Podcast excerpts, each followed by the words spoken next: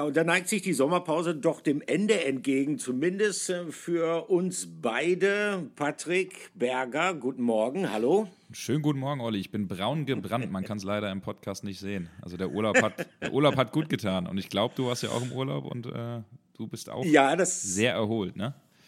Ja, sehr erholt, sehr erholt. Ja, ich habe äh, tatsächlich ähm, ungewohnt viele Aktivitäten im Urlaub hinter mich gebracht. Äh, das musste mal sein. Ich habe mir ein Kajak gekauft und habe mich äh, körperlich auch betätigt. Also Ach, sagen wir mal so. Über die Ruhr ich bin gut erholt. Äh, nein, nicht durch die Ruhr. Ich war wie so häufig in den vergangenen Jahren auf Sizilien. Ich habe es tatsächlich im Meer ausprobiert. Allerdings muss ich sagen, ähm, ich habe es zusammen, ist ein Zweier-Kajak mit meiner Lebensgefährtin und ähm, ja, die Koordination ähm, die war nicht ganz so ideal. Also mit anderen Worten, ich saß hinten und der, der hinten sitzt, muss ja die Kommandos geben, wann in welche Richtung gerudert wird. Und ich habe festgestellt, sie hört nicht so gut auf mich und hat ihren eigenen Kopf. Ja, muss ich sagen, Olli kenne ich, äh, weil wir waren oder sind auch äh, Wasserratten. Meine äh, jetzt Verlobte, muss ich sagen. Ich muss da immer ein bisschen dran denken. Und ich waren zusammen im Urlaub oh, am Gardasee. Ja und, äh, und, und wir äh, waren eine Runde segeln. Also wir haben tatsächlich einen Segelkurs gemacht und äh, haben es dann gelernt auf einer Jolle ähm, mit Großsegel und Fock und allem, was dazugehört, ähm, Kommandos zu geben. Und äh, ich habe auch gemerkt, so ganz 100% zugehört wird mir auch nicht. Aber es hat trotzdem großen Spaß gemacht. Hauptsache, man ist in der frischen Luft und man bewegt sich. Aber das soll hier jetzt kein Wellness-Urlaubs-Podcast werden, sondern äh, wir nehmen tatsächlich unsere Arbeit wieder auf. Die Dortmund-Woche geht, wer hätte das gedacht, in die zweite Saison. Und ist es übrigens die 30. Ausgabe heute. Vielen, vielen Dank an alle, die uns in der vergangenen Saison zugehört haben, die uns die Treue gehalten haben. Wir haben positive Rückmeldungen bekommen. Das das freut uns sehr. Allerdings, ähm, wir müssen ein bisschen was aufholen, denn Patrick, ähm, als wir die letzte Folge gemacht haben, das war unmittelbar nach Ende der vergangenen Bundesliga-Saison und es war noch vor einem großen, damals bereits anberaumten Gespräch zwischen den BVB-Bossen und Marco Rose. Ja, und ähm, da muss man ehrlicherweise sagen, wir haben damals gesagt, also die werden sich zusammensetzen, die werden die Saison kritisch aufarbeiten, die werden sicherlich auch das Positive herausheben was es ja nun auch gegeben hat, auch wenn die Stimmung manchmal, hm, hatte man den Eindruck, speziell auch gegen Ende der Saison eher eine andere war. Die werden über die negativen Eigenschaften sprechen, sprich natürlich zuallererst das äh, ja fast schon blamable Abschneiden in den Pokalwettbewerben, sei es DFB-Pokal, sei es Champions League, sei es Europapokal. Die werden über einige strukturelle Probleme sprechen, Mentalität der Mannschaft, viele, viele Verletzte, aber wir sind eigentlich davon ausgegangen, ähm, danach ähm, wird man mit Marco Rose in ein zweites Jahr gehen. Ja, und dann ist etwas passiert in diesem Gespräch, was man ähm, es gibt diesen schönen Spruch, der heißt die Vervollständigung äh, der Gedanken beim Reden. Äh, manchmal äh, kommen dann auch Entscheidungen innerhalb eines Gespräches zustande, weil in diesem Gespräch deutlich wird, dass die Differenzen ja doch größer sind, als man es vorher geglaubt, vermutet hatte. Lange Rede, kurzer Sinn, ähm, relativ überraschend, dann wurde anschließend die Trennung von Marco Rose verkündet und einige Tage später geschah das, was ähm, ja, vielen BVB-Fans das Herz aufgehen ließ. Edin Terzic kehrte zurück äh, sozusagen aus der Position des technischen Direktors an die Seitenlinie und ist seitdem also neuer Cheftrainer von Borussia Dortmund.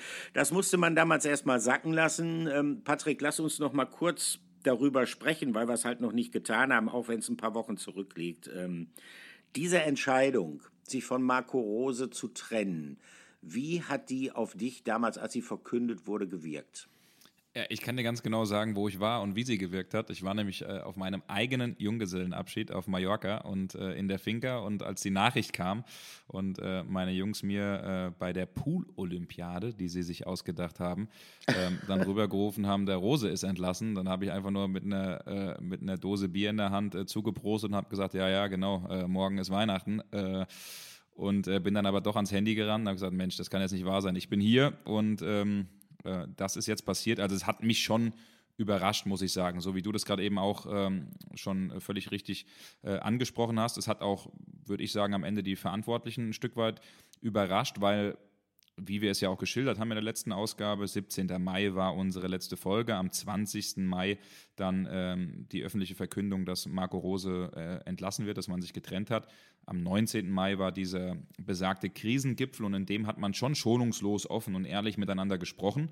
Und äh, Marco Rose hat dann irgendwann die Frage gestellt, die Vertrauensfrage, Leute, steht ihr wirklich zu 100 Prozent hinter mir? Weil wenn ich das Gefühl nicht habe, ähm, dass ich die Rückendeckung von allen Seiten habe, dann möchte ich nicht in die neue Saison gehen. Und äh, da hat man ziemlich klar gemerkt, ähm, dass, äh, dass das nicht von allen Seiten eben kommt, dass vor allen Dingen auch, da kann man, äh, glaube ich, offen drüber reden, auch Aki Watzke jemand äh, war und ist, der dann die Entwicklung sehr, sehr kritisch gesehen hat und ja auch ein großer Förderer von, von Edin Terzic ist. Und ähm, das äh, war dann schon am Ende eine Geschichte, die sehr, sehr überraschend ist, ähm, die, wenn man jetzt aber auch ein bisschen Abstand hat, vielleicht auch sagen kann, die richtig ist, weil eben mit jeder Niederlage, die es gegeben hätte, äh, die Rufe, glaube ich, noch lauter geworden wären und ähm, dann vielleicht einen Cut zu machen, weiß ich nicht, am 10. Spieltag, am 12. Spieltag oder äh, in der Winterpause, ähm, dann macht man lieber komplett vorne und äh, ja, geht frohen Mutes äh, in die neue Saison und dieser Umbruch, den man ja auf dem Platz äh, und auch im Team dahinter äh, eingeleitet hat, an vielen Stellen, den wir auch ausführlich erläutern, den dann auch auf der Trainerposition äh, zu machen, das kann ich verstehen, aber es war eine Sache, die mich äh, dann schon überrascht hat, wie gesagt, auf meinem eigenen JGA äh, in Mallorca. Es hat so ein bisschen in den Fingern gezuckt, dann auch äh, viele Nachrichten der Fans kamen, auch von euch. Mensch, macht ihr eine Sonderfolge, der Olli und du, ihr habt doch äh, gesagt, Krisengipfel und jetzt ist er auf einmal weg. Ähm, aber wir haben dann gesagt, du, wir, wir bleiben beim Urlaub und arbeiten alles in Ruhe nach. Und das wollen wir jetzt äh, natürlich auch mit diesem Podcast tun. Also mich hat es überrascht, Olli, und ich glaube dich am Ende auch, oder? Ja, aber ich, ich muss auch sagen, aus meiner Lebenserfahrung heraus, du hast damals aus dem Pool heraus die richtige Entscheidung getroffen. Ähm, äh, denn solche Geschichten, äh, gerade dann, wenn man da auch noch, äh, sagen wir mal, einen, einen besonderen Termin privater Natur anstehen hat, äh, die können durchaus, äh, ist Schicksal eines Journalisten manchmal, aber die können durchaus auch äh, zu einer Belastung der Beziehung führen. ja, aber das ist auf jeden Fall auch richtig, das stimmt. davon, davon nur am Rande. Ähm, diese Entscheidung ist für mich eine, ja, zweischneidige. Und zwar aus dem Grund, weil Borussia Dortmund eigentlich seit dem Abgang von Jürgen Klopp im Sommer 2015 es nicht geschafft hat, mit einem Trainer langfristig glücklich zu werden, langfristig zu arbeiten. Ähm, und das waren alles sehr unterschiedliche Trainertypen. Sei es Thomas Tuchel, äh, fachlich, ich glaube, mit einer der besten BVB-Trainer der letzten Jahrzehnte, menschlich vielleicht ein bisschen sperrig, zumindest ist es damals möglicherweise auch in Kontrast äh, zu Jürgen Klopp, dem großen Menschenfänger von den BVB-Verantwortlichen so empfunden worden. Ähm, mit Peter Bosch ist man nicht glücklich geworden, Stöger war nur eine Übergangslösung. Äh, mit Lucien Favres Art, äh, dieser zurückhaltenden Art, sowohl wie er sich gegeben hat, wirkte manchmal ein bisschen emotionslos, äh, als auch mit diesem sehr vorsichtigen Fußball hat man ebenfalls gefremdelt. Ja, und dann Marco Rose. Ähm, allerdings muss man in diesem Zusammenhang auch eins sagen, ein großer Verein wie Borussia Dortmund, der natürlich auch von der Verbundenheit mit den eigenen Fans lebt, der muss natürlich auch regieren auf eine Stimmung, die sich zunehmend eigentlich in den vergangenen Monaten verschlechtert hatte. Das ist das eine.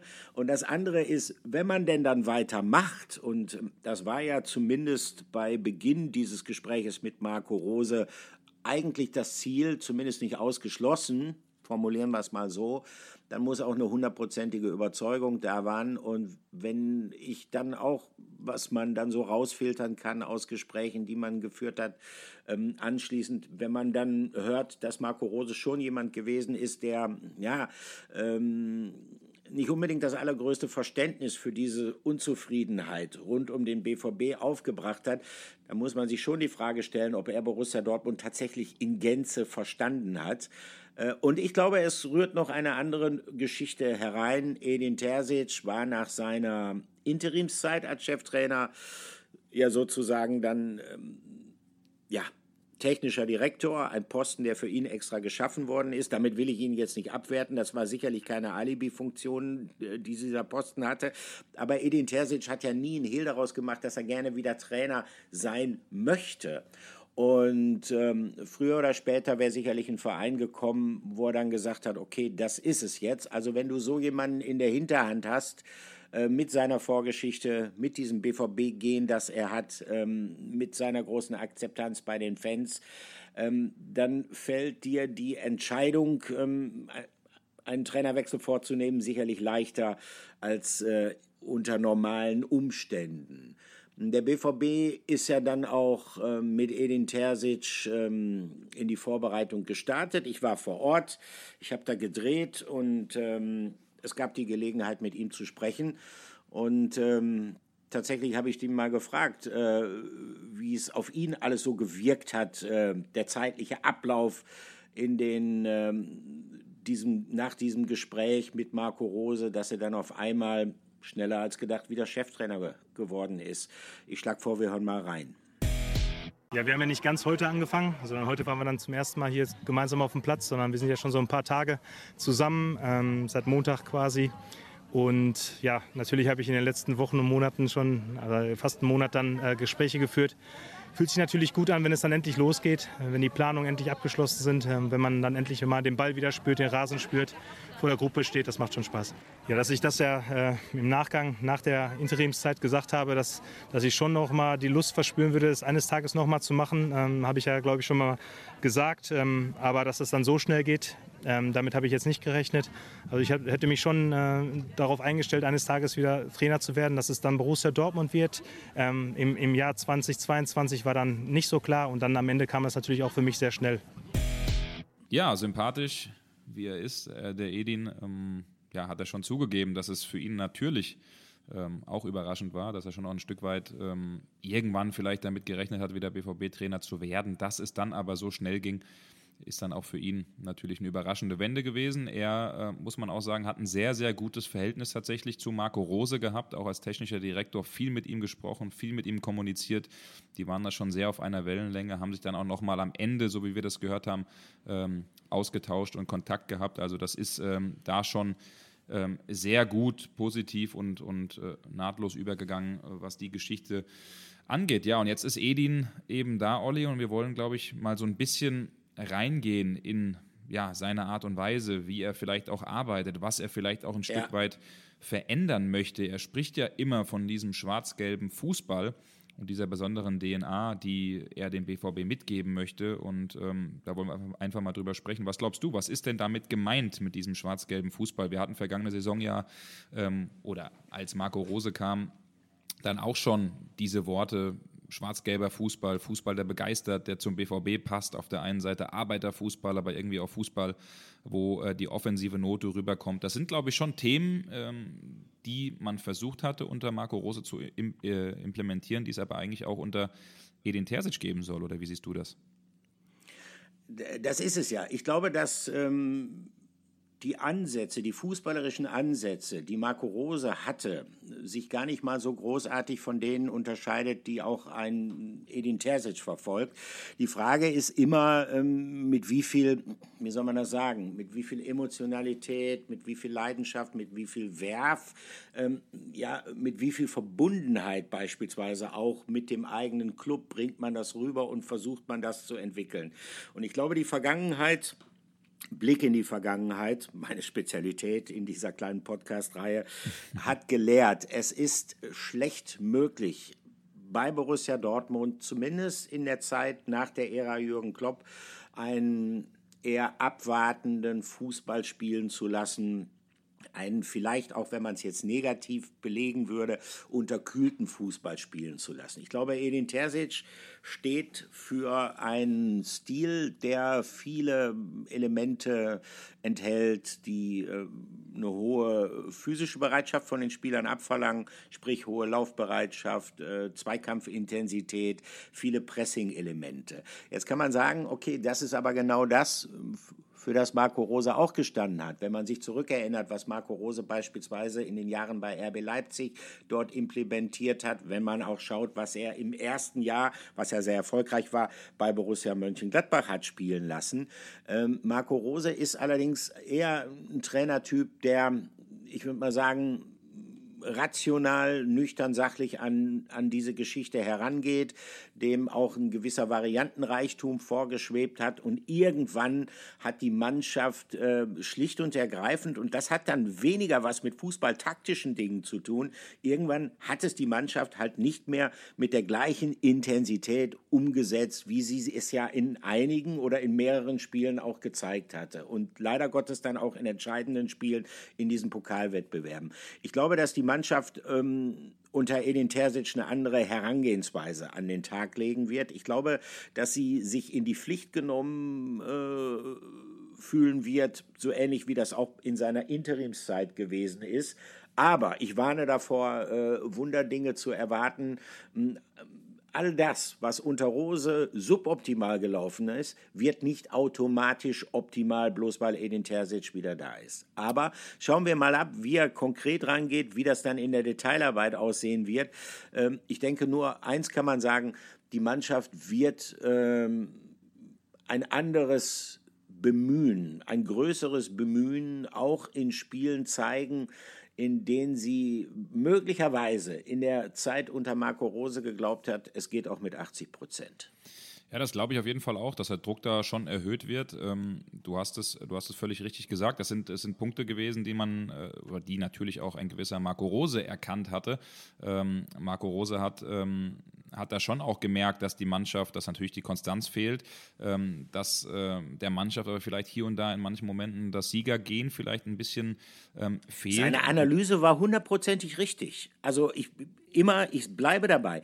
All das, was Marco Rose gesagt hat, auch wenn es darum ging, über Schwächen der Mannschaft zu sprechen, diese Analyse war hundertprozentig richtig. Die Problematik lag nur darin, es ist keine Besserung eingetreten. Gerade in diesen Punkten fehlende Hingabe, fehlende Mentalität in diversen Spielen, äh, das zu verbessern, das ist schlicht und ergreifend nicht gelungen. Ja, es, Sorry, es wirkte am Ende auch, ne, du hast völlig recht, es wirkte am Ende auch schon ein bisschen so, als, als würde Marco Rose gegen Widerstände Stände ankämpfen und dadurch auch ein bisschen ja, ich will nicht sagen amtsmüde, aber dass man schon auch gemerkt hat, dass er, ja. dass er voll auch so ein bisschen mit sich kämpft, dass er äh, vielleicht nicht richtig merkt, dass, äh, dass diese Besserung eintritt. Ähm, das ist, glaube ich, schon auch am Ende ein Punkt, äh, den, äh, den man am Ende schon, schon feststellen konnte. Man hat natürlich Transfers getätigt, über die wollen wir gleich nochmal separat sprechen, ähm, mit denen man sich äh, natürlich diese erhoffte Mentalität auch ein Stück weit reingeholt hat. Es äh, ähm, hat eben auch eine Änderung stattgefunden, einen großen Teil, den dazu beigetragen hat oder beitragen wird, ist auch Sebastian Kehl, der eben eine bestimmte Philosophie verfolgt, wieder mehr deutsche Nationalspieler in der Kabine soll wieder mehr Deutsch Deutsch gesprochen werden. Es sollen Spieler geholt werden, die nicht auf ein, zwei Millionen Euro mehr gucken, sondern die wirklich sagen, wie zum Beispiel Nico Schlotterbeck, ich kann vielleicht bei Bayern oder woanders mehr verdienen, ich komme aber zum BVB, weil ich hier richtig Bock auf diesen Verein habe, weil ich Lust habe, äh, mit dem Verein etwas zu erreichen, weil ich mich hier am besten eben entwickeln kann. Und das sind, glaube ich, Punkte, die sehr, sehr wichtig äh, und interessant sind. Edin Terzic ist ein sehr, sehr großer Kommunikator, der ähm, viel mit den Spielern spricht, der ähm, direkt auch, nachdem er dann das Traineramt äh, übernommen hat, noch im Urlaub mit den Spielern telefoniert hat. Er hat äh, jeden Spieler einzeln und persönlich angerufen, manche Spieler mehrfach, wie zum Beispiel Yusufa Mokoko, mit dem er regelmäßig, ist ja so ein bisschen auch das Sorgenkind, von dem man sich jetzt auch eine klare Steigerung erhofft, äh, mehrfach auch mit ihm sich unterhalten. Ähm, das äh, sind, glaube ich, Punkte, die sehr, sehr interessant sind. Ein Punkt, den ich sehr spannend finde, wir haben gehört, dass er sich in äh, Herzogenaurach, auch als die Nationalmannschaft dort vor Ort war, äh, wirklich einen Tag runtergefahren ist und äh, sich mehrere Stunden einzeln mit den BVB-Nationalspielern unterhalten hat, mit Adeyemi, mit Schlotterbeck, mit Süle, mit Brandt. Marco Reus war, glaube ich, zu der Zeit da noch nicht da, ist dann ja, hat dann einen Infekt, ähm, ist äh, später eben nachgereist. Aber allein dieser Fakt, dass er den Weg dann auf sich nimmt, dass er sich schon vor seinem eigentlichen Dienstantritt dann äh, mit den Spielern trifft, ähm, mit den Spielern unterhält, wo sind eure Schwerpunkte, wo habt ihr vielleicht Schwächen, wo seht ihr euch selbst. Also das ist, glaube ich, eine Sache, die intern auch sehr, sehr positiv ankommt und er verfolgt ein klares Credo, ähm, was glaube ich auch recht spannend ist äh, in der Causa Mats Hummels, das Alter ist ihm total egal. Also er sagt jetzt auch nicht, nur weil wir jetzt einen Süle und einen Schlotterbeck geholt haben, heißt das automatisch, Mats Hummels sitzt irgendwie auf der Bank, also ganz und gar nicht. Ähm, das, ist, äh, das ist schon ein offener Konkurrenzkampf, der da ausgerufen ist, eine absolute Leistungskultur und wenn Nico Schlotterbeck vielleicht in den ersten Wochen im Training oder auch in den Spielen nicht unbedingt zeigt, dass er die sofortige Hilfe ist, dann äh, hat Mats Hummels oder auch äh, Niklas Süle äh, natürlich das äh, mindestens gleiche Standing. Ähm, das ist, glaube ich, eine Sache, die sehr, sehr interessant ist, weil das war ja auch ein Punkt, Olli, ja, was ist jetzt mit Mats Hummels? Wird er dadurch ähm, nur noch Innenverteidiger Nummer drei ja. sein? Wie schwer hat er es wirklich? Also klar, der muss sich natürlich auch äh, ranhalten und erwartet, erwartet glaube ich, auch, so wie er es am Trainingsauftakt gesagt hat, auch von sich selbst natürlich ähm, mehr und eine größere Steigerung. Aber jeder fängt bei Edin Terzic bei Null an und äh, das ist, glaube ich, eine Sache, die intern sehr, sehr positiv ankommt. Ich glaube, dass grundsätzlich, ähm, du hast schon ein paar Problematiken, die möglicherweise entstehen können, ähm, Gerangel um die Stammplätze, was ja grundsätzlich erstmal im, im Zuge einer Dynamik, die dadurch freigesetzt wird, äh, sehr positiv zu sehen ist. Du hast schon ein paar von diesen Dingen, die möglicherweise in der kommenden Saison Thema werden können, ähm, innerhalb der Mannschaft ähm, angesprochen. Ich glaube, dass Edin Terzic, und das deckt sich ja mit dem, was du gerade gesagt hast, die Gespräche, die er mit den Spielern geführt hat, das, was er konzeptionell vorhat. Ich glaube, dass Edin Terzic sehr gut vorbereitet an diese Aufgabe herangeht. Äh, und das unterstreicht ähm, auch nochmal die Zusammensetzung des Trainerstabs. Dabei ist logischerweise eine Personalie besonders interessant, ähm, was ich für einen sehr, sehr wichtigen Mosaikstein äh, beim Aufbau des neuen BVBs äh, halte, nämlich die Verpflichtung des, ja, wahrscheinlich erfahrensten Bundesliga-Co-Trainers aller Zeiten, ähm, Peter Hermann. Und ähm, ich habe den Edin Terzic da mal gefragt, warum eigentlich Peter Hermann? Was ist an diesem Mann eigentlich dran, dass alle Trainer mit ihm arbeiten wollen und dass er jetzt tatsächlich trotz seines leicht fortgeschrittenen Alters in Dortmund noch mal zugesagt hat. Hören wir doch noch mal rein. Peter ist, ist äh, wirklich deutschlandweit bekannt, äh, dass er einer der erfahrensten und einer der besten ist in diesem Business. Und ja, äh, für mich war es extrem wichtig. Ich kenne Peter jetzt auch schon eine, lange Zeit, ihn ähm, von unserem Weg begeistern zu dürfen. Ähm, es ist ganz wichtig, dass er an unserer Seite ist, dass er uns mit seiner Erfahrung helfen kann. Ja, und äh, wir brauchten das. Ähm, zusammen sind wir jetzt im Schnitt 50 Jahre alt im Trainerteam. Und äh, das, das fühlt sich gut an. Und ihr habt es heute schon gesehen, Peter fühlt sich am wohlsten auf dem Platz. Und er hat die halbe Bundesliga hat er über die Jahrzehnte bereichert und da hätte er doch nicht Stopp machen können, ohne noch einmal hier anzuhalten. Äh, deshalb äh, war es extrem wichtig, dass er von Anfang an bei uns ist. Und ja, ihr werdet es noch sehen, er wird, er wird unsere Gruppe sehr bereichern. Ja, Peter Hermann, du hast äh, völlig richtig gesagt, Olli, ähm, einer der ähm, absolut erfahrensten und ich würde auch sagen erfolgreichsten Co-Trainer überhaupt in der Bundesliga-Geschichte. Ähm, Bayern München, Bayer Leverkusen, bei Schalke gearbeitet. Er ist, glaube ich, äh, einer der ganz wenigen Menschen, die geräuschlos von Schalke nach Dortmund wechseln. Also das ist, glaube ich, auch recht, recht interessant. Ähm, und äh, ja, Edin war da intern jemand, der äh, von sich aus auch erkannt hat. Mit Sebastian Gepper zusammen ähm, sind wir ein Trainer gespannt, was relativ jung ist, Edin, 39 Jahre alt. Ähm, wir müssen den Altersschnitt vielleicht ein bisschen nach oben schrauben. Das hat er dann ja auch äh, in dieser Aussage gesagt. Wir sind jetzt im Schnitt ungefähr 50. Also äh, uns kann keiner jetzt so richtig vorwerfen, dass wir nicht erfahren genug sind. Aber nein, das, das kann man uns übrigens auch nicht vorwerfen in diesem Podcast. Und du weißt, wem du das zu verdanken hast, Patrick. Ne? unseren, Alt, unseren Altersschnitt müssen wir mal ausrechnen. Da lösen wir, lösen wir in der nächsten Folge auf. bestes Alter, bestes Alter. Ja, ja, aber so wie bei uns. Ne? Wir ergänzen uns, glaube ich, auch, auch mhm. sehr, sehr gut äh, in unserem Podcast. Das hoffe ich zumindest, dass das den äh, Zuhörerinnen und Zuhörern auch so geht.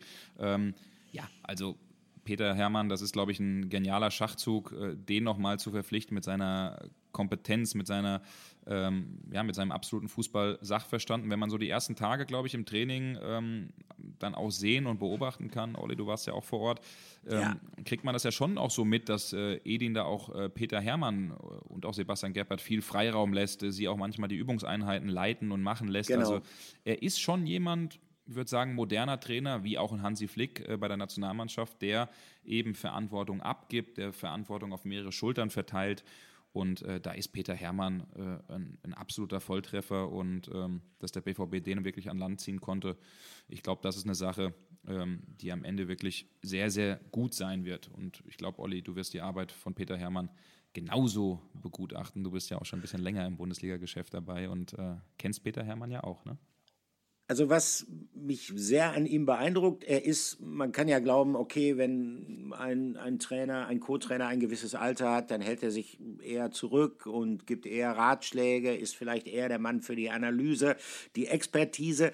Äh, Peter Hermann ist unheimlich aktiv nach wie vor auf dem Platz, ist, ist sehr agil, das ist das eine. Und das andere ist, ich habe tatsächlich mit mehreren Trainern, die mit ihm zusammengearbeitet haben, da gibt es ja eine ganze Reihe von auch renommierten Bundesliga-Trainern mal gesprochen, was was, hat dieser Mann eigentlich? Und das ist interessant. Ähm, ich habe mit Friedhelm Funke gesprochen und ich habe dann noch mit einem, mit einem jüngeren Trainer gesprochen, der auch mit ihm zusammengearbeitet hat. Da kann ich den Namen leider nicht nennen. Äh, das wollte er nicht. Aber der hat gesagt, was wichtig ist, ist die Autorität von Peter Hermann, weil gerade als jüngerer Bundesliga-Trainer kann es sein, dass du manchmal in Situationen gerätst, wo ein Spieler irgendeinen Ablauf, irgendeine Entscheidung kritisch nachfragt und dann kannst du noch so viel erklären. Wenn ein erfahrener Spieler vor dir stehst, dann stehst du als jüngerer Trainer, ähm, sagen wir mal, in einer eher schwachen Position in diesem Gespräch. Und das sind die Momente, die Peter Hermann so wichtig machen, weil Peter Hermann dann kurz ein, zwei Sätze sagt und sofort ist Ruhe im Karton. Also ähm, er hat eine natürliche Autorität und das ist etwas, aufgrund seiner Erfahrung natürlich. Und das ist etwas, du hast es eben gesagt, was diesem ja insgesamt eher ohne Peter Hermann jungen Trainerteam von Borussia Dortmund sicherlich sehr, sehr gut zu Gesicht steht. Ja, das ist, glaube ich, also, das ist, glaube ich, Olli, wenn ich da einhaken darf, eine Sache, die tatsächlich äh, nicht ganz unerheblich ist. Wir haben in, der,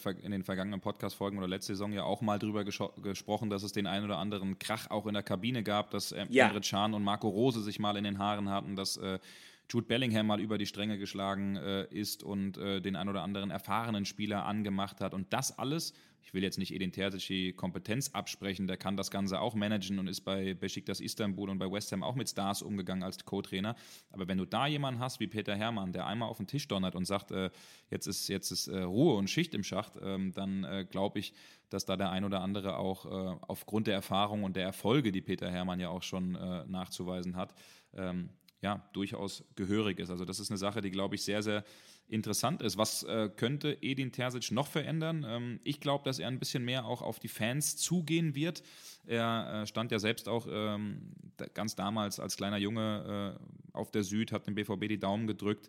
Ähm, deswegen kann ich mir vorstellen, dass ähm, es vielleicht die ein oder andere Trainingseinheit geben wird, mehr auch äh, in der neuen Saison, bei denen die Fans dann auch dabei sein äh, dürfen, zuschauen dürfen.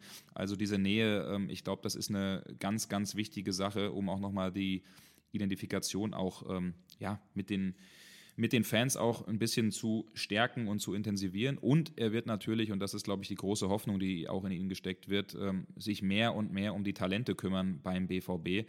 Und ähm, da ist es einfach auch ein ganz, ganz wichtiges Ding. Ich habe es eben angesprochen, Yusufa Mokoko da ist es ja immer noch so, bleibt er oder nicht? Äh, Vertragsverlängerung, Fragezeichen. Da haben wir jetzt gehört, liegt ihm äh, ein Angebot vor vom BVB. Er zögert aber noch ein bisschen, aber da ist man sehr, sehr äh, guter Dinge und positiver Natur auch beim BVB, dass Edin eben jemand ist, der Yusufa Mokuku in die Spur bekommt.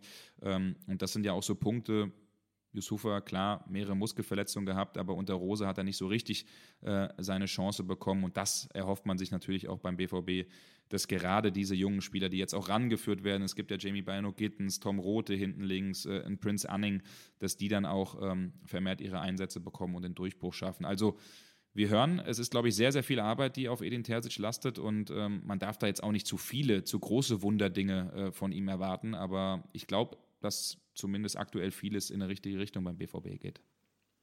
Also ich denke, wenn man sieht, was sich getan hat bei Borussia Dortmund äh, und wir kommen ja gleich auch noch, wenn auch nur kurz, ähm, drohen jetzt ein bisschen uns zu verplappern, aber wir kommen ja gleich auch noch kurz auf die Neuverpflichtungen zu sprechen, die bereits feststehen. Das sind sehr interessante Spieler und die eint alle auch so ein bisschen diesen Mentalitätsgedanken. Wenn man dann sieht, äh, den Trainerwechsel, den es gegeben hat, ähm, Edin Terzic, wir haben es mehrfach erwähnt, mit seinem guten Standing bei den Fans, speziell nach dem ähm, Pokalsieg äh, vergangenes Jahr im Sommer. Ähm, das ist etwas, wo man sagen kann, es ist eine Stimmung entstanden, jetzt schon, obwohl man ja nur ein paar Wochen in der Vorbereitung äh, erst ist. Es ist bereits eine Stimmung entstanden, die sich völlig unterscheidet von der Stimmung, die es gegen Ende der vergangenen Saison gegeben hat. Und äh, vor diesem Hintergrund hat der Trainerwechsel sicherlich da den entscheidenden Input, den entscheidenden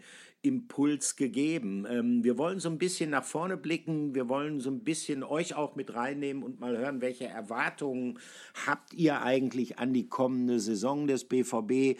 Ähm, was habt ihr für Gefühle nach den Entscheidungen, die in den vergangenen Wochen beim BVB getroffen worden sind? Und äh, da haben wir einiges von euch gesammelt und äh, wir hören mal so ein bisschen rein, ähm, wie so die Stimmung ist, äh, weil das ist für uns ja auch, manchmal drohen wir Journalisten ja auch ein bisschen betriebsblind zu werden. Das ist ja für uns auch sehr aufschlussreich. Und wir fangen mal an mit, äh, ja, ich bin mir nicht ganz sicher, wie er sich ausspricht. Äh, Jan Lisicki oder Jan Lisicki? Also Jan, such dir die richtige Aussprache raus äh, und äh, sehe mir die falsche Aussprache in dem Fall nach. Also Jan, äh, mit welchen Gefühlen gehst du in die kommende Saison?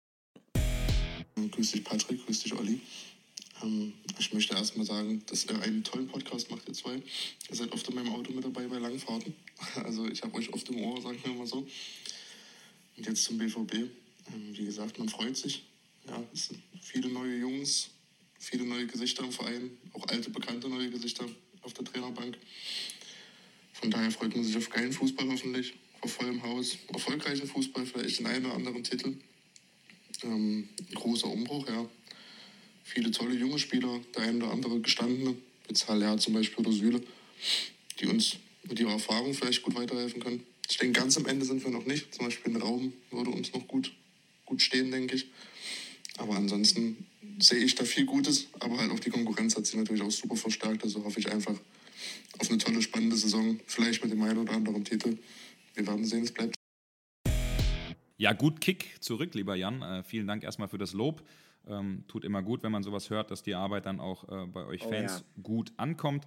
Ja, einen geilen, erfolgreichen Fußball äh, will der Jan sehen ähm, und äh, so wie viele andere auch äh, hofft er hinten raus noch, dass David Raum kommt. Da können wir euch gleich auch noch ein bisschen mehr vielleicht bei den Transfers dazu erzählen. Wir haben ähm, eine weitere spannende äh, Sprachnachricht bekommen von einem Fan, der auf Instagram die Seite Borussia Power betreibt. Und ähm, ja, der hat auch schon ziemlich Bock auf die neue Saison, aber er äh, schränkt auch ein bisschen ein, was Edin Terzic angeht und bremst ein wenig die Euphorie, also feuerfrei. Wieso ich mich auf die neue Saison freue, ist ganz einfach, weil ich endlich wieder schwarz-gelben Fußball sehen will und ich Hoffnung habe, dass sie wirklich mit diesen Transfers, die sie getätigt haben, die Bayerner endlich angreifen können. Auch wenn ich sehe, was die Bayerner so gemacht haben, aber das ist nicht unser Thema. Was Dortmund richtig oder falsch gemacht hat, ist, dass sie einfach eingesehen haben, dass es so nicht weitergeht, dass sie viele Spieler auch endlich mal loswerden wollen, von der Gehaltsliste bekommen wollen und äh, endlich Top-Transfers getätigt haben, auch deutsche Nationalspieler endlich mal geholt haben, die wirklich gute Leistungen die letzten Jahre gebracht haben. Ob mit Terzic alles besser wird, er ist auch nur ein Mensch. Klar, er hat das Dortmund-Gen wie wahrscheinlich kein anderer von den letzten Trainern, die wir hatten. Aber er ist halt auch nur ein Mensch und man darf jetzt keine Wunderdinge von ihm haben. Ja, natürlich, äh, die Gefahr besteht und ähm, das war völlig richtig hier zum Ausdruck gebracht worden.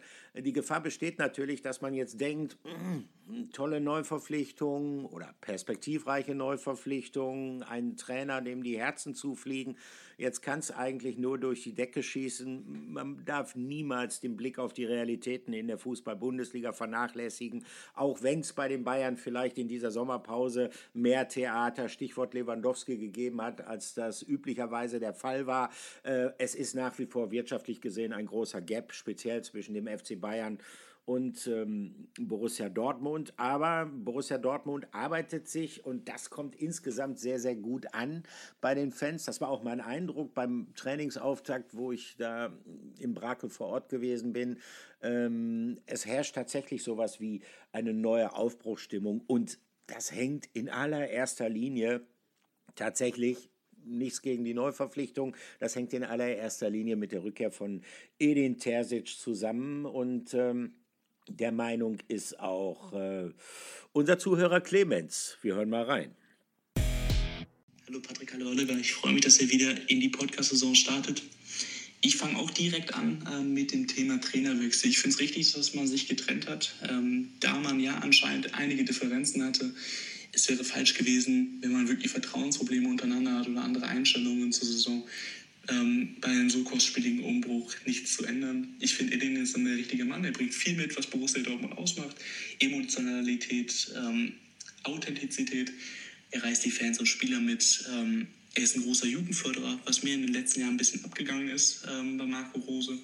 Ähm, das zeigt auch eben Sebastian Gebhardt und Aldo, der auch seine Finger im Spiel haben wird. Ähm, super Draht zu den Jugendspielern. dazu Peter Hermann, er deckt genau das ab, wo ich ein bisschen Sorge gehabt hätte bei Terzic, mangelnde Erfahrung. Ähm, wohl einer der besten Co-Trainer Deutschlands in den letzten Jahren, auch der teuerste Co-Trainer.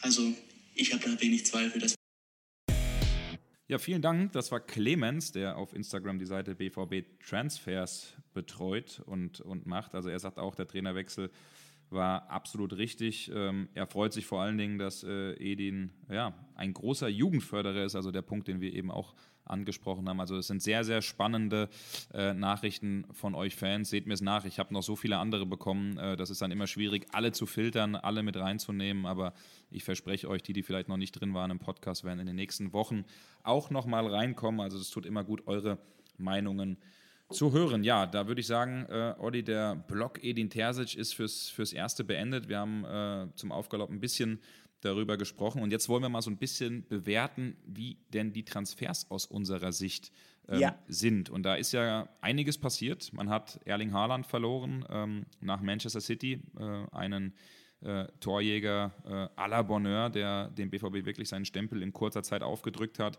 Steffen Tigges ist zum ersten FC Köln gewechselt, Axel Witzel ablösefrei zu Atletico Madrid, Roman Bürki nach England, äh, Marvin Hitz äh, in die Schweiz, Zakadu ist gerade noch auf der Suche nach einem Verein, genauso wie Rainier. Und äh, die Frage ist auch, wie es bei Pongracic weitergeht. Also einige Spieler, die den Verein verlassen haben aber einige neue, die für rund, ich glaube 86 Millionen Euro waren es dann am Ende, fix zum mhm. BVB gekommen sind. Und ähm, Olli, da würde mich mal interessieren, wir fangen mit dem ersten an. Niklas Süle, ablösefrei vom FC Bayern München, ähm, Vierjahresvertrag unterschrieben, reiht sich äh, in der Hierarchie, glaube ich, schon recht weit oben an. Äh, ein Jahresgehalt ungefähr von 10 Millionen Euro, wo er auch oben dabei ist, aber woanders hätte er mehr verdienen können. Ich glaube, das ist auch ein entscheidender und springender Punkt. Wie bewertest du den Transfer Niklas Süle? Also, wenn man einen Innenverteidiger haben möchte, der einem sofort weiterhilft und der keine lange Anlaufzeit benötigen wird aufgrund seiner Erfahrung, der äh, die speziellen Drucksituationen gerade auch äh, in wichtigen Spielen kennt. Äh, wer kennt es besser als jemand, der beim FC Bayern München gespielt hat und da auch lange Zeit einen Stammplatz gehabt hat, dann gibt es eigentlich keine bessere Wahl als Niklas Süle. Gleichzeitig, ähm, und das könnte etwas sein, psychologisch gesehen, was dafür spricht, dass Niklas Süle beim BVB richtig durchstarten wird. Äh, für ihn persönlich geht es vielleicht auch darum, das eine oder andere Vorurteil, mit dem er immer mal wieder in seiner Karriere konfrontiert worden ist, zu widerlegen. 2017 gab es zum ersten Mal diese Gerüchte, ah, der sei ein bisschen trainingsfaul, ähm, der hat Gewichtsprobleme, der lebt so gut. Dann ähm, hat er im Oktober 2019 ja äh, sich schwer verletzt, hat einen Kreuzbandriss erlitten und ähm, danach kam er etwas schwerer in Gang und schon wieder kamen diese Gerüchte auf. Äh, sein Lebenswandel wäre nicht so profihaft, wie man sich das vorstellen würde. Interessant ist, er hat sich dazu mal geäußert zu diesen Vorwürfen und äh, das hat mir eigentlich sehr gut gefallen, weil ich fand, das war auch ähm, sehr ehrlich. Er sagt, ähm, die Leute, die sowas in die Welt setzen, die sehen nur den äh, Niklas Süle und ähm, der äh, Niklas Süle ist im Grunde genommen ähm, gar nicht mal so anders als viele andere Bundesligaspieler auch. Der Unterschied ist nur, er gibt auch mal zu, dass er gerne mal einen Hamburger isst oder gerne mal ein Bier trinkt. Das hat mir persönlich sehr gut gefallen. Also ich glaube, dass er jemand ist, der zum BVB passen wird aufgrund seiner Spielweise und auch aufgrund seiner Persönlichkeit. Ja, und er ist jemand, Olli, ähm, übrigens finde ich es sehr cool, dass er diese Aussage tätigt, also es gefällt, ja. mir, gefällt mir sehr gut. Er ist jemand, der in der Hierarchie äh, gleich auch oben äh, reingehen, reingehen soll und kann. Ich kann mir vorstellen, wenn der neue Teamrat gewählt wird, dass er auch, ähm, Akanji, Witzel sind ja zum Beispiel weg, dass er auch jemand ist, der da auf jeden Fall das Sagen hat, während man äh, sowas jetzt nicht sofort von anderen Spielern wie jetzt Adeyemi oder Schlotterbeck erwartet. Aber er ist jemand, der muss auf jeden Fall sofort helfen. Würde ich sagen, Olli, gehen wir rüber zum nächsten. Genau, kommen wir äh, zu dem zweiten Innenverteidiger, ähm, der die Fantasie der Fans ähnlich beflügelt wie Niklas Süle, nämlich äh, Nico Schlotterbeck. Genau. 22. Er bringt eigentlich alles mit. Ähm, er hat zudem ein sehr gutes Auge für die Spieleröffnung. Er ist jemand, ähm, der ähnlich wie es Mats Hummels auch äh, konnte, sehr präzise lange Pässe spielen kann, was ja ein sehr gutes Mittel ist äh, in bestimmten Spielsituationen. Und er ist vor allen Dingen ja so etwas äh, wie ein Mentalitätsspieler, wenn man diesen Begriff mal bemühen will. Jemand, der vorangehen kann. Also ähm, Nico Schlotterbeck ist für mich ähm, von allen Transfers, die Borussia Dortmund getätigt hatte, eigentlich der, wo ich glaube, da gibt es einfach die größte Zustimmung von den Leuten, die sagen, okay, der ist es, es ist gut, dass der BVB ihn gekriegt hat. Auf jeden Fall, also das Gefühl habe ich auch. Der ist ja für eine Sockelablöse 20 Millionen Euro gekommen. Äh, es könnten noch fünf weitere an Boni äh, an den SC Freiburg gehen, aber ich glaube, das ist am Ende äh, ein Betrag, der marktgerecht ist. Hat auch einen Fünfjahresvertrag unterschrieben und ähm, ist auch jemand, das hat Sebastian Kehl betont, der woanders mehr hätte verdienen können, der sich aber voll zum BVB committed hat. Er soll, so ja. haben wir das gehört, auch ungefähr 5 Millionen Euro beim BVB verdienen, also damit weniger als so manch einer wir reden hier von Nico Schulz und Torgen Hazard, die vielleicht eher oder weniger auf der Abschussliste stehen. Aber wie du es völlig richtig gesagt hast, jemand, der, glaube ich, dem BVB sofort helfen wird, ähm, der auch selbst, glaube ich, noch sich entwickeln und wachsen kann beim BVB, dem man aber das, den ein oder anderen Fehler vielleicht auch zugestehen muss, weil das Trikot des BVB dann, glaube ich, am Ende auch bei jungen Spielern schon ein bisschen mehr wiegt als das des SC Freiburg. Bleiben wir bei einem jungen Spieler, Olli Karim Adeyemi. Das ist für mich ein mhm. unglaublich spannender Spieler. Ähm, hat äh, ja ungefähr 30 Millionen Euro gekostet. Das soll die Grundablöse nach unseren Infos gewesen sein. Drei an Boni können noch dazukommen ähm, für RB Salzburg. Ähm, auch ein Fünfjahresvertrag, auch gehaltstechnisch auf dem Niveau von Nico Schlotterbeck. Ich für meinen Teil muss sagen, ich finde, ähm, was die Ablöse angeht, ist das die ein oder andere Million zu viel.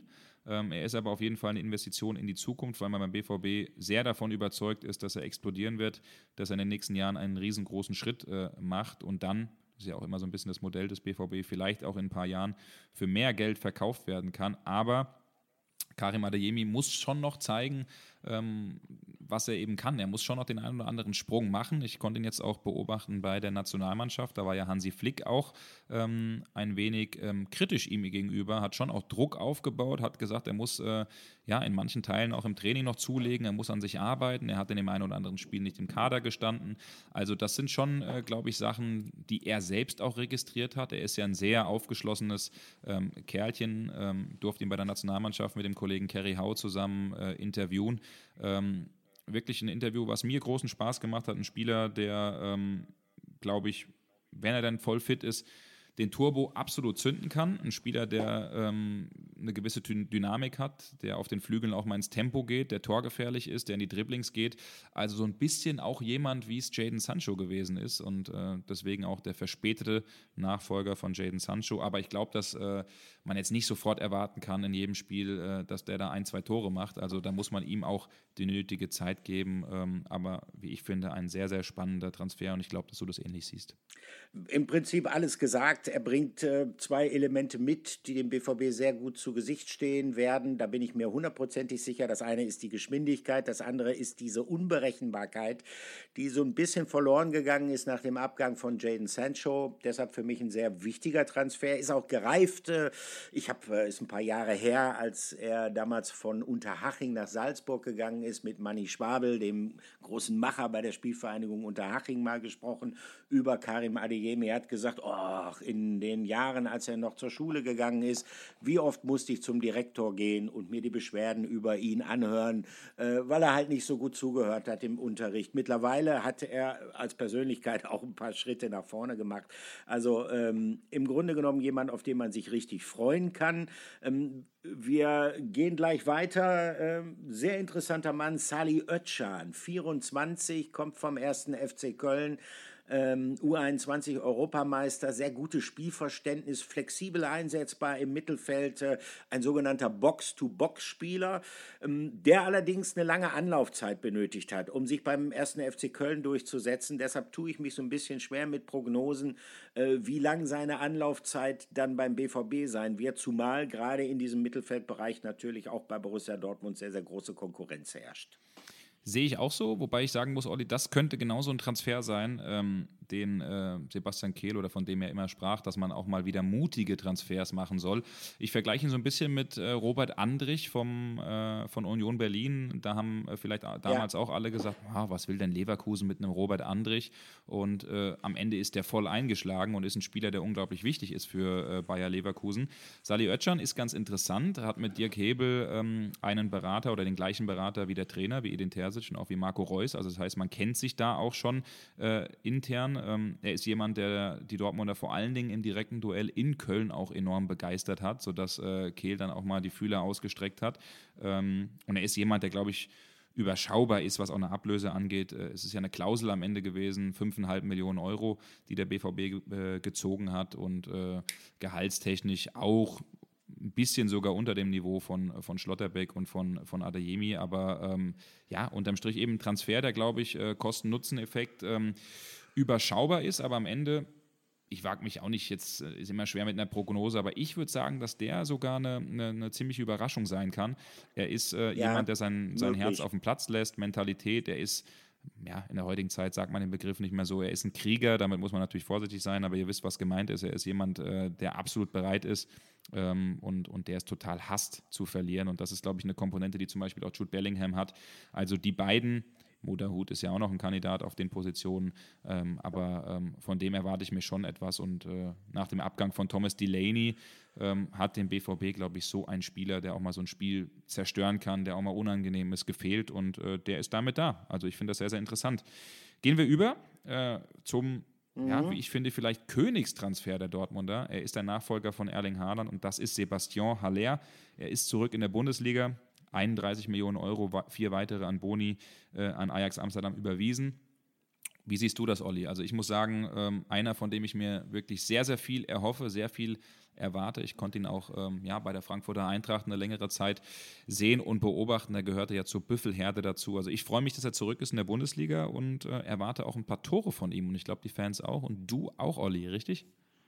Naja, das ist ja vielleicht auch ähm, möglicherweise ähm, Problem will ich nicht sagen, aber das ist der Druck, äh, der auf ihm lasten wird. Sebastian Aller, ähm, Königstransfer, ja, kann man so sehen. Aufgrund der Ablösesumme muss man so sehen, aufgrund der Tatsache, dass er natürlich logischerweise positionstechnisch der Nachfolger von Erling Haaland ist.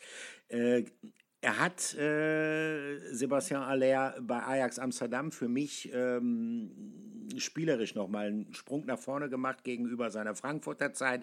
Zwischenzeitlich war er bei West Ham United, da ist er überhaupt nicht zurechtgekommen. Das kann immer mal passieren im Zuge einer Karriere, dass bei einer Station es nicht so zündet, aus unterschiedlichen Gründen. Bei Ajax Amsterdam hatte er sich entwickelt und das ist der Unterschied zur Frankfurter Zeit, finde ich, auch zu einem Spieler, der durchaus auch wertvoll sein kann, wenn er mit dem Rücken zum Tor steht, der den Ball auch mal sichern kann, der den Ball auch mal ablegen kann.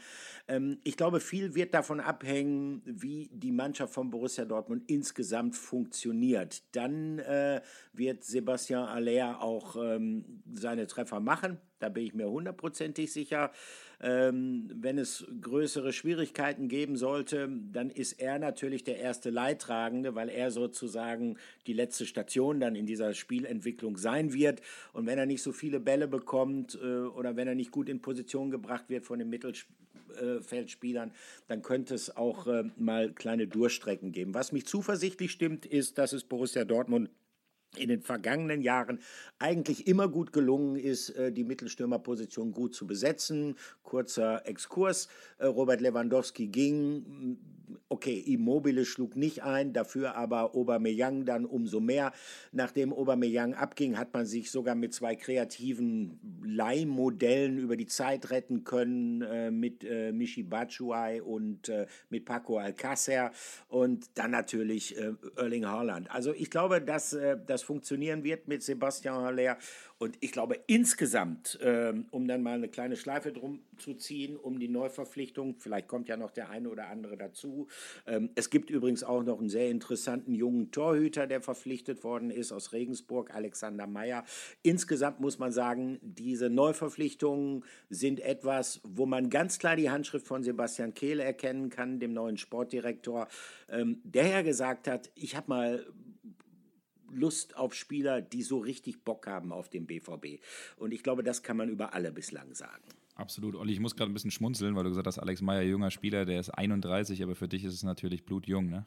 Für, aus meiner Sicht ist das sehr jung, unerfahren, grün. unerfahren.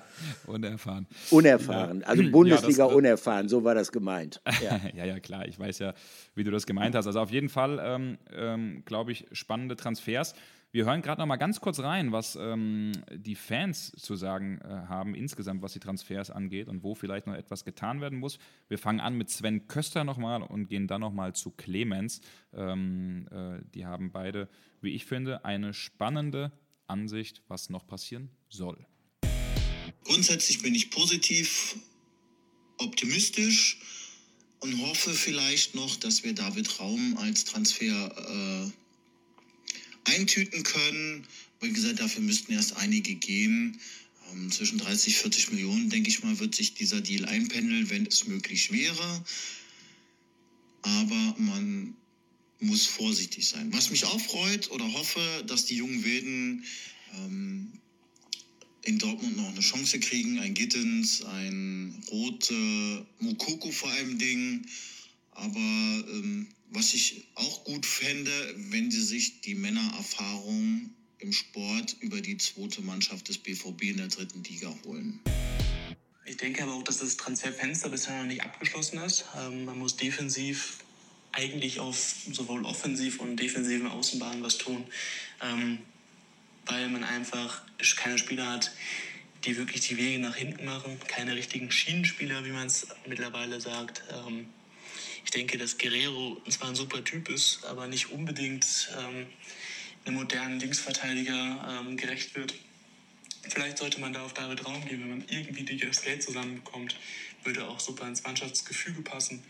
Ähm, offensiv kann man vielleicht im Verlauf des Transfermarkts mal sehen, was bei Chelsea noch passiert, ob sich eine Nodeuleier anbietet. Aber es wird wahrscheinlich finanziell einfach nicht reichen. Es wäre aber meiner Meinung nach wichtig. Aber ich freue mich definitiv auf die Saison. Ich freue mich auf Emotionen. Ich freue mich auf Talent. Ich freue mich auf Morey, Rainer und Mokoko. Ich denke, das wird eine spaßige Zeit. Also ganz ehrlich, in fast allen Sprachnachrichten, die ich bekommen habe und auf, auf allen Nachrichten, die ich so bekommen habe, ist immer wieder ein Name gefallen: David Raum. David Raum, David Raum. Also egal, wer mir irgendetwas gesagt hat, geschickt hat, äh, es war immer davon die Rede, ich vermisse David Raum. Äh, wo bleibt David Raum? Wann kommt David Raum? Ich gehe jetzt hier mal die Nachrichten durch. Ich sehe aus, auf den Außenpositionen noch äh, Bedarf. Rafa ist zu inkonstant wir brauchen David Raum. also ähm, es ist schon interessant, dass die Fans äh, grundsätzlich, die positive Stimmung, die ist überall zu spüren, aber grundsätzlich sagen, ähm, auf den Außenpositionen muss noch etwas passieren.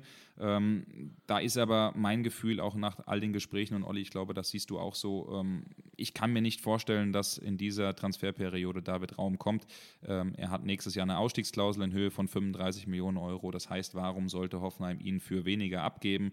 Ähm, er wird also diesen diesen Sommer mindestens mal 35, wenn nicht sogar 40 Millionen kosten. Und, das haben wir auch schon berichtet, äh, Rafa Guerrero hat sich committed zum BVB, hat klar gesagt, er möchte bleiben, er möchte nicht gehen. Ähm, und man kann einen Spieler eben auch äh, nicht dazu zwingen, dass dieser gehen soll. Klar, an Nico Schulz ähm, arbeitet man, bastelt man, äh, da hofft man sogar beim BVB, dass man noch einen richtigen Abnehmer ähm, findet. Aber hinten links hat man eben auch zwei Spieler mit einem Tom Rote und einem Prince Anning, ähm, beide sehr, sehr jung. Ähm, Prince Anning ja gekommen äh, von Ajax Amsterdam, man hat die Bayern sogar ausgestochen. Ähm, das war eine relativ überschaubare Summe von äh, roundabout 300.000 Euro, die man an Ajax überwiesen hat. Ein 18-Jähriger, äh, der ähm, auch bei Edin Terzic sehr, sehr hoch im Kurs ist. Also äh, mit Guerrero, mit einem Rote, mit einem Anning hat man ja auch äh, sehr, sehr spannende Spieler äh, in den eigenen Reihen auch. Ähm, deswegen glaube ich, dass es auf dieser Position nichts mehr geben wird. Also dieser Umbruch, der ist weitestgehend abgeschlossen. Ich rechne nur noch damit, ähm, dass auf der Abgangsseite, Manuel Akanji ist ja auch so ein Ding, äh, Inter Mailand ist interessiert, Juventus, äh, Man United, dass da in den nächsten ähm, Tagen, Wochen sicherlich noch was passieren wird. Aber sonst ist das Ding eigentlich äh, durch. Also klar, es kann immer was passieren, aber ich glaube, damit sieht der BVB eigentlich äh, ganz gut aus für die neue Saison, Olli, richtig? Das denke ich auch. Und möglicherweise, wer weiß, äh, gibt es noch eine Überraschung. Aber äh, wir brauchen ja auch noch ein bisschen Stoff äh, für unseren Podcast. Der ist die erste Folge sozusagen im neuen Spieljahr, wenn man so will. Wie gesagt, die 30. Folge. Und äh, äh, also ein bisschen äh, Spekulatius müsste uns noch lassen für die kommenden Wochen und Monate. Ähm, ja, damit kommen wir zum Ende. Ähm, wir haben uns wieder ein bisschen verquatscht. Ähm, Dennis Heinemann, der unseren Podcast zusammenschneidet. Wir hatten ja eigentlich eine kurze, kompakte Folge versprochen. Ja, Dennis, fluch, Dennis flucht gleich schon wieder und sagt: Ja, äh, glaube ich auch. Habt ihr wieder, habt ihr wieder nach. gequatscht? Ja. Sehe es uns nach. Und äh, ja, wir gehen auf Reisen. Das haben wir gemein. Und äh, unsere Wege werden sich dann wieder kreuzen, Patrick, in ziemlich genau einer Woche in Bad Ragaz. Ne? So ist es, genau. Also wir. Ähm werden zusammen in Bad Ragaz sein, äh, ganz genau beleuchten, äh, was da passiert und eine Sonderfolge, will ich fast schon sagen, gemeinsam aus Bad Ragaz liefern. ähm, also da freue ich mich ganz besonders drauf. Äh, ja. An der Stelle wünsche alle anderen eine gute Woche. Für mich geht es jetzt nach Mittersill äh, zum Rivalen des BVB, äh, zum FC Schalke ins Trainingslager für ein paar Tage. Da, ja, da sehen wir uns ja auch, dazu. Dann. Da sehen wir ja. uns ja auch, richtig. Und von da düsen wir dann gemeinsam weiter nach äh, Bad Ragaz. Also in dem Sinne, euch allen eine schöne Woche. Wir sind zurück. Ich hoffe, es freut euch und äh, genau, lasst uns gerne wie immer ein paar Kommentare und Likes da. Und äh, ja, wir hören uns demnächst wieder in alter Frische. Bis dann, macht's gut.